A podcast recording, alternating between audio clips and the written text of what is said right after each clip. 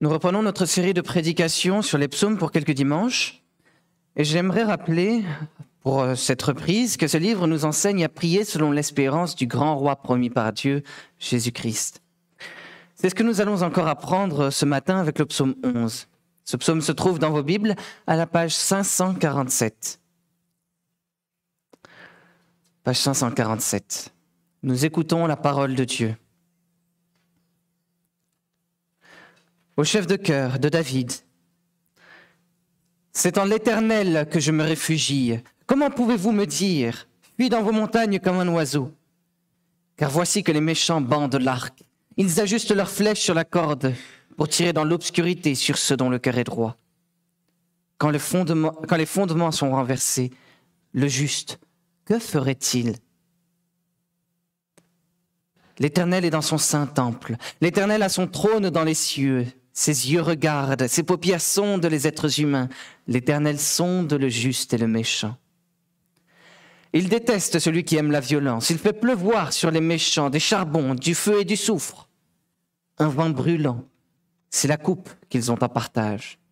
Car l'Éternel est juste, il aime les actes justes.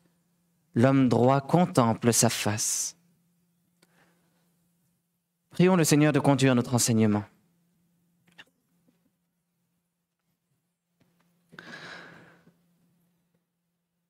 Seigneur notre Dieu, nous te rendons grâce pour la parole que tu nous enseignes ce matin. Elle nous rappelle que nous pouvons nous confier à toi dans la prière, même quand nous traversons des moments d'épreuve et de détresse. Nous te demandons maintenant de nous rendre attentifs à la prière de ton serviteur David. À travers elle, nous te demandons d'affermir notre foi. Nous te prions ainsi afin que nos vies soient manifestées, que dans nos vies soit manifestée ta gloire. Dans le nom de ton Fils Jésus-Christ. Amen.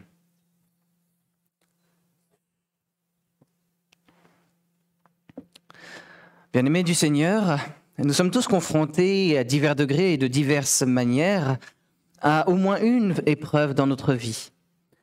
Certains d'entre nous supportent le divorce ou la perte d'un emploi. D'autres endurent une maladie incurable, la dépendance, la dépression. D'autres encore sont endeuillés par un terrible accident. Dans la vie, nous sommes tous confrontés à l'épreuve et chaque épreuve de la vie apporte son lot de souffrance. À cause de cette souffrance, nous ne savons pas toujours où donner de la tête. Que devrions-nous faire? Comment devrions-nous réagir? À travers le psaume 11, David nous conseille de chercher refuge auprès de l'Éternel et de son Fils Jésus-Christ. Il vaut mieux nous réfugier en l'Éternel que fuir le danger. David a lui-même euh, vécu lui-même vécu des épreuves nombreuses et difficiles, mais il a constamment trouvé refuge auprès de Dieu. Dans son psaume, David commence donc par annoncer qu'il se réfugie en l'Éternel. David explique ensuite pourquoi il se réfugie en l'Éternel. Dans un premier temps, au verset 1 à 3, nous apprenons que David se réfugie en l'Éternel. Il s'écrie ⁇ C'est en l'Éternel que je me réfugie ⁇ début du verset 1. Alors nous ne savons pas exactement dans quel contexte David a composé ce psaume, mais nous comprenons facilement qu'il était dans une situation désespérée. Sa vie semblait même en danger. Alors certains biblistes pensent que ce psaume date du temps où le roi Saül pourchassait David. D'autres suggèrent qu'il a été écrit pendant la rébellion d'Absalom, le fils de David. En réalité, ce psaume contient de nombreux points communs avec de nombreuses périodes de la vie de David. David témoigne d'une grande confiance envers l'Éternel dans toutes les périodes difficiles de sa vie. Dans l'épreuve, alors que sa vie est en danger, David se réfugie en l'Éternel. David ne fait pas appel à un Dieu lointain, un Dieu inaccessible. Au contraire, David fait appel à l'Éternel. L'Éternel, c'est le nom que Dieu a donné lorsqu'il a fait alliance avec son peuple dans le désert. Dans son alliance, Dieu a gracieusement promis, Le Dieu d'éternité est un refuge, sous toi se trouvent des bras éternels, devant toi il a chassé l'ennemi. Deutéronome 33, verset 27. L'Éternel a promis d'être un Père éternel pour son peuple. Il a promis de toujours le défendre et le protéger. David est membre de ce peuple d'alliance. Les promesses de l'Éternel lui sont aussi destinées. En se réfugiant en l'Éternel, David se réfugie sous les gracieuses promesses de protection du Dieu de l'Alliance. Le Dieu de l'Alliance protège David à travers son Fils éternel. Embrassez le Fils, heureux tous ceux qui se réfugient en lui. Psaume 2, verset 12. Plusieurs siècles après David, Dieu dira au sujet de Jésus-Christ, Celui-ci est mon Fils bien-aimé, en qui j'ai mis toute mon affection. Matthieu 3, verset 17. En se réfugiant en l'Éternel, David se réfugie aussi sous l'autorité de son Fils éternel Jésus-Christ. David a confiance en Jésus-Christ. En Jésus-Christ, il trouve le bonheur et la paix. Lorsque le Dieu de l'Alliance l'aura délivré de tous ses ennemis, David reconnaîtra ainsi, L'Éternel est mon roc, ma forteresse, mon libérateur. De Samuel 22, verset 2.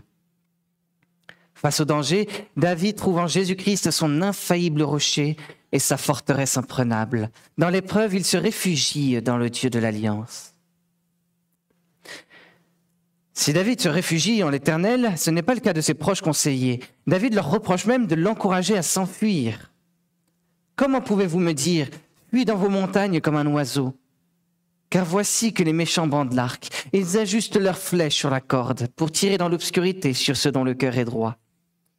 Quand les fondements sont renversés, le juste, que ferait-il? Fin du verset 1er au verset 3. Dans toute cette longue proposition, David cite ses conseillers.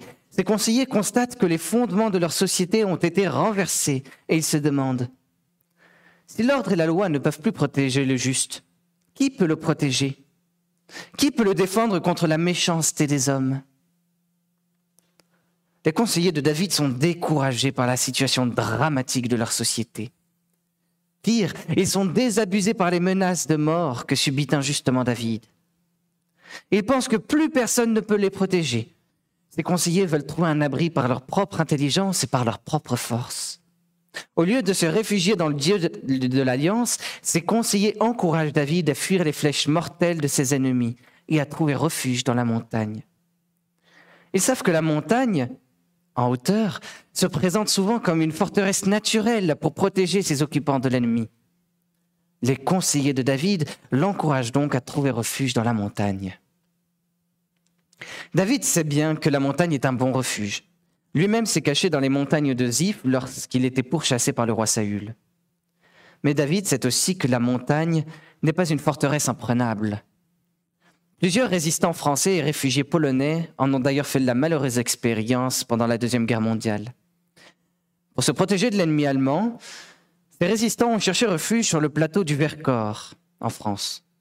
Le Vercors est un massif montagneux tout particulièrement difficile d'accès. On ne peut y accéder que par une petite route sinueuse, presque impraticable pour l'artillerie allemande, et quelques chemins escarpés. Le massif du Vercors était donc surnommé la forteresse. Pourtant, cette forteresse, prétendument imprenable, n'a pas résisté aux Allemands. À l'aube du 21 juillet 1944, 46 planeurs ont fondu comme des flèches silencieuses sur les occupants du Vercors. Après deux jours de combats acharnés, le massif montagneux est tombé entre les mains des Allemands. Cet assaut constitue la plus vaste entreprise menée par l'Allemagne contre la résistance française. Son bilan 840 morts, dont 201 civils. Même la même la meilleure forteresse naturelle ne représente pas un refuge infaillible contre l'ennemi. David le comprend bien. Il sait qu'il ne sera jamais tout à fait en sécurité dans la montagne. Rien ne sert de s'envoler comme un oiseau parmi les hauteurs et les rochers. Là où l'épée ne peut, pas blesser l'oiseau, l'arc et la flèche peuvent encore le tuer. David reproche à ses conseillers de l'encourager à fuir dans les montagnes, parce que les montagnes ne sont pas un refuge sûr et certain. Seul Jésus-Christ est un refuge infaillible. Seul le Dieu de l'Alliance peut protéger David et les siens. Jésus-Christ n'est pas seulement le Fils éternel de Dieu, il est aussi le Fils de David, le descendant royal et l'héritier de David. Jésus-Christ est même l'accomplissement de ce psaume. Comme son ancêtre David, Jésus-Christ a traversé une très grande épreuve. Il a dit plusieurs fois à ses disciples qu'il serait livré, condamné et mis à mort par les pécheurs. Il savait que sa situation deviendrait extrêmement difficile. Il savait que les dirigeants de son temps ignoreraient la loi et l'ordre de Dieu. Il savait que les fondements seraient renversés lors de son procès. Jésus-Christ savait qu'il serait innocemment condamné et abandonné par tous, même par son Père céleste. Dans cette épreuve, son disciple Pierre a agi comme les conseillers de David. Il a dit que, que toutes ces choses ne lui arriveraient pas. Pourtant, le descendant de David, Jésus-Christ, a refusé de fuir. Il a refusé de fuir ce qui devait lui arriver. Encouragé par le Seigneur, le même disciple Pierre finira par reconnaître que souffrant, Jésus-Christ ne faisait pas de menaces, mais s'en remettait à celui qui juge justement. 1 Pierre 2, verset 23. Comme son ancêtre David, le Seigneur Jésus-Christ n'a pas fui le danger, mais il a trouvé son refuge dans le Dieu de l'Alliance. Et nous, comment réagissons-nous dans l'épreuve? Écoutons-nous les voix qui nous encouragent à fuir? Il peut être tentant de fuir l'épreuve pour ne pas souffrir. Où cherchons-nous notre refuge? Il peut être tentant de nous battre avec le peu d'intelligence et de force qui nous reste. Pourtant, aucune de ces solutions n'offre un refuge parfait contre le danger. Notre refuge parfait se trouve dans le Dieu de l'Alliance, comme David comme Jésus-Christ, nous pouvons trouver refuge auprès de lui et de Jésus-Christ. Lorsque notre famille ou nos amis sont durement éprouvés, nous devrions aussi leur conseiller de trouver refuge auprès de Dieu et de son Fils Jésus-Christ. Le Dieu de l'Alliance et son Fils Jésus-Christ forment un parfait refuge. Pourquoi le Dieu de l'Alliance est-il un parfait refuge? Dans un deuxième temps, au verset 4 à 7, nous comprenons pourquoi David se réfugie en l'Éternel. David se réfugie en l'Éternel parce qu'il sait, premièrement, que l'Éternel est un roi omniprésent. L'Éternel est dans son saint temple. L'Éternel a son trône dans les cieux. Début du verset 4. L'Éternel est roi, il est souverain. En hébreu, le mot temple désigne aussi un palais. L'Éternel règne avec majesté et puissance depuis son palais et depuis son trône. Mais où se trouve ce palais? Sur quel royaume l'Éternel règne-t-il? L'Éternel est dans son saint temple. À l'époque de David, le temple de l'Éternel n'a pas encore été bâti à Jérusalem. David utilise toutefois cette expression pour signifier que l'Éternel rend sa présence connue parmi son peuple. Il vit, il règne au milieu de son peuple. Il écoute les plaintes de son peuple. Il écoute les supplications de son peuple. Mais l'Éternel n'est pas seulement parmi son peuple, il est aussi dans les cieux. L'Éternel a son trône dans les cieux. Le temple est une manifestation terrestre d'une réalité céleste. En effet, la pièce la plus sainte et la plus intime du temple, le Saint des Saints, contient l'arche de l'alliance. L'arche de l'alliance est considérée comme le marchepied de son trône. L'Éternel trône au-dessus de l'arche. Il trône au-dessus de son temple. Cette manifestation terrestre reflète la réalité terrestre selon laquelle l'Éternel gouverne dans les cieux. L'Éternel règne sur son peuple terrestre et sur les cieux. Il est roi sur tout l'univers.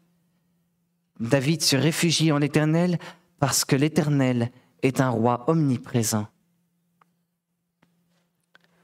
David peut aussi se réfugier en l'Éternel parce que l'Éternel est deuxièmement un roi omniscient.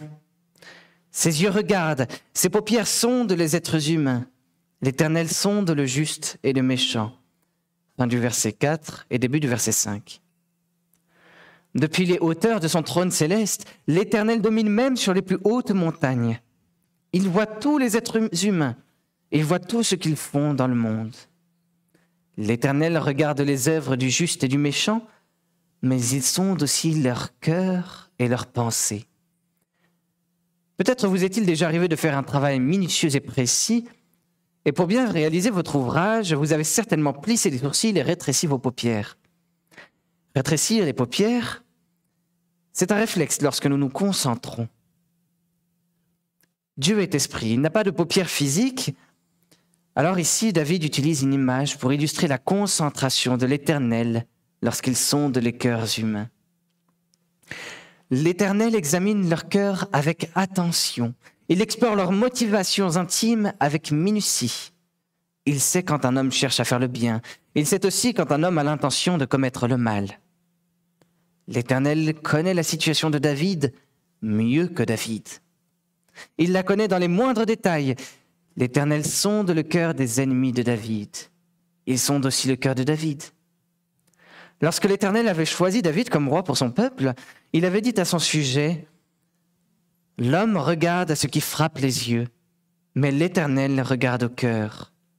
1 Samuel 16, verset 7. L'Éternel avait choisi David comme roi parce qu'il avait vu dans son cœur une foi fidèle, véritable et bonne. Rien n'est caché à l'Éternel, aucun secret ne lui est dissimulé. David le sait, David se réfugie en l'Éternel parce que l'Éternel est un roi omniscient. David peut enfin se réfugier en l'Éternel parce que l'Éternel est troisièmement un roi juste. Il déteste celui qui aime la violence. Il fait pleuvoir sur les méchants des charbons, du feu et du soufre. Un vent brûlant, c'est la coupe qu'ils ont en partage. Car l'Éternel est juste, il aime les actes justes. L'homme droit contemple sa face. Fin du verset 5 et verset 7. Au verset 7. Parce que l'Éternel est un roi omniprésent, parce que l'Éternel est un roi omniscient, l'Éternel peut être un roi parfaitement juste. Et c'est ce qu'il est, confirme David. L'Éternel est un roi parfaitement juste. Il exerce sa justice contre les méchants et en faveur des justes. L'Éternel sonde le cœur du méchant. Il n'aime pas celui qui aime la violence. Il déteste celui qui se repaît de l'injustice. Voyez le contraste. Dans sa justice, l'Éternel condamne le méchant. David connaît sans doute l'histoire de Sodome et Gomorre. Les habitants de Sodome et de Gomorre avaient fait preuve d'une violence et d'une méchanceté extrême à l'égard du neveu de son ancêtre Abraham. Ils avaient tenté d'abuser des serviteurs de Dieu qui étaient invités chez Lot. Dans sa juste colère, Dieu avait condamné Sodome et Gomorre à la ruine. Il les avait détruites en faisant pleuvoir du feu et du soufre.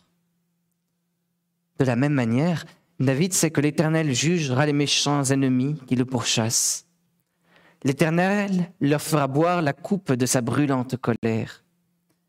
Punis par la justice de l'Éternel, les méchants souffriront pour toujours. L'Éternel sonde le cœur du méchant, l'Éternel sonde également le cœur du juste. Autant l'Éternel déteste celui qui commet l'injustice, autant il aime celui qui agite avec droiture. Parce que l'Éternel est juste, il aime les actes justes. Ces actes justes ne peuvent être produits que par un cœur juste. Et ce cœur juste, l'Éternel le donne gratuitement à celui qui n'agit pas avec méchanceté, mais qui place sa confiance en son Fils Jésus-Christ. C'est par la foi en Jésus-Christ que nous sommes considérés comme justes devant l'Éternel. C'est par la foi en Jésus-Christ que nous apprenons à agir avec droiture, soutenus par l'aide du Saint-Esprit. David a confiance en l'Éternel. L'Éternel lui a donné un cœur juste. Et par ce cœur juste, David agit avec droiture. L'Éternel aime celui qui agit avec droiture et il le récompense. Il lui promet de contempler sa face. Autrement dit, l'Éternel lui promet de vivre avec lui pour toujours. Parce que David a confiance en l'Éternel et agit avec droiture, l'Éternel lui promet de vivre toujours avec lui. L'Éternel punit le méchant, mais il récompense le juste. David se réfugie en l'Éternel parce que l'Éternel est un roi juste. Sur la croix, notre Seigneur Jésus-Christ a pleinement bu la brûlante colère de l'Éternel contre les péchés de son peuple, de son peuple méchant que nous sommes. Il l'a bu pour que Dieu remplace notre méchanceté par sa justice. Jésus-Christ a été complètement abandonné par Dieu pour que nous ne soyons plus jamais abandonnés par lui, pour que nous puissions vivre avec lui pour toujours. Nous savons que Jésus-Christ, le descendant de David, a accompli ce psaume, et nous pouvons donc confesser notre confiance en Dieu avec encore plus de confiance que David lui-même. Nous pouvons être haïs, menacés, persécutés, mis à mort, et pourtant vivre sous la protection de Dieu. Jésus enseignait lui-même à ses disciples, vous serez livrés même par des parents, des frères, des proches et des amis, ils feront mourir plusieurs d'entre vous. Vous serez haïs de tous à cause de mon nom, mais il ne se perdra pas un cheveu de votre tête. Par votre persévérance, vous sauvegarderez vos âmes. Même dans la mort, Jésus-Christ nous promet la vie éternelle avec Dieu. Quelle sécurité extraordinaire, n'est-ce pas? Le psaume 11 décrit aussi comment le Seigneur Jésus-Christ apportera la séparation entre les méchants et les justes. Les justes, je l'ai déjà mentionné, sont ceux qui reçoivent le salut de Dieu par la foi en Jésus-Christ.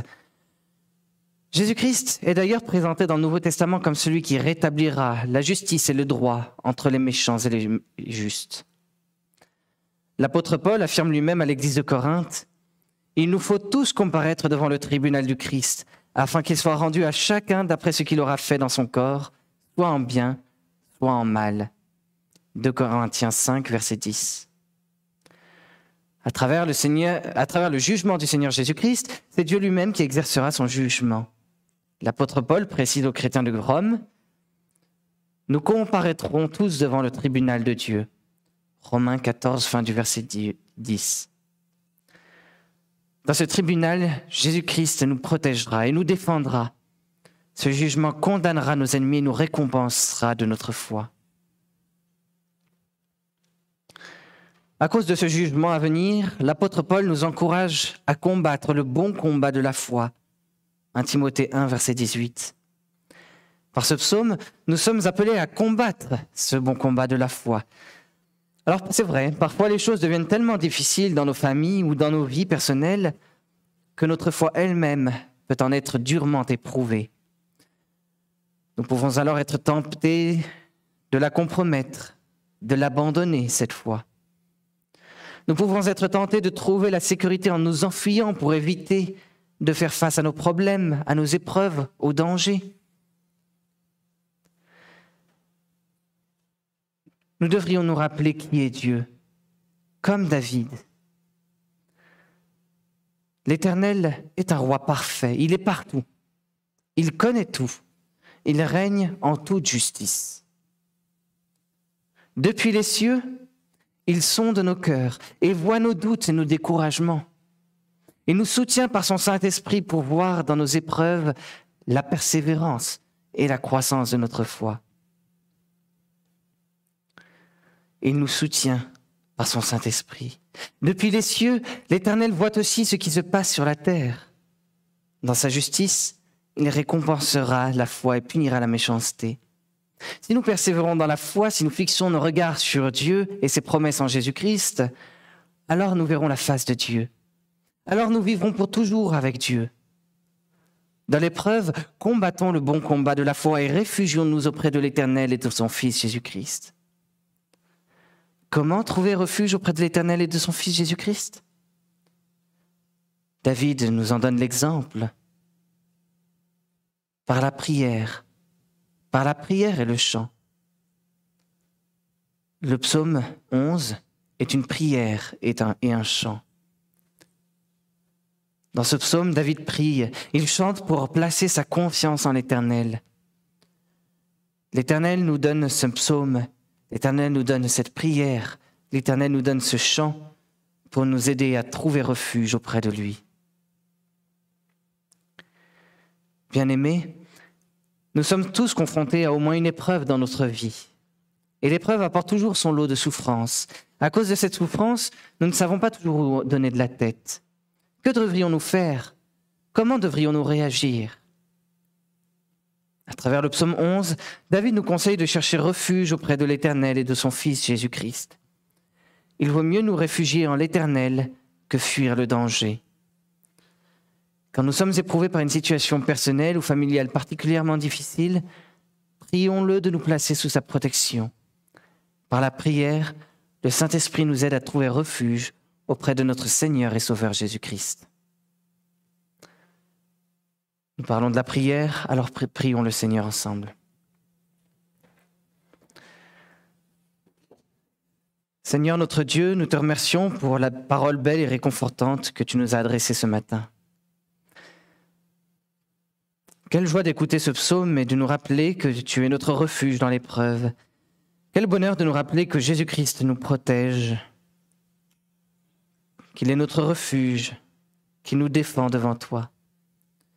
Nous voulons maintenant chanter de tout notre cœur. L'Éternel est ma force et mon chant, il est devenu mon salut. Nous te prions en Jésus-Christ. Amen.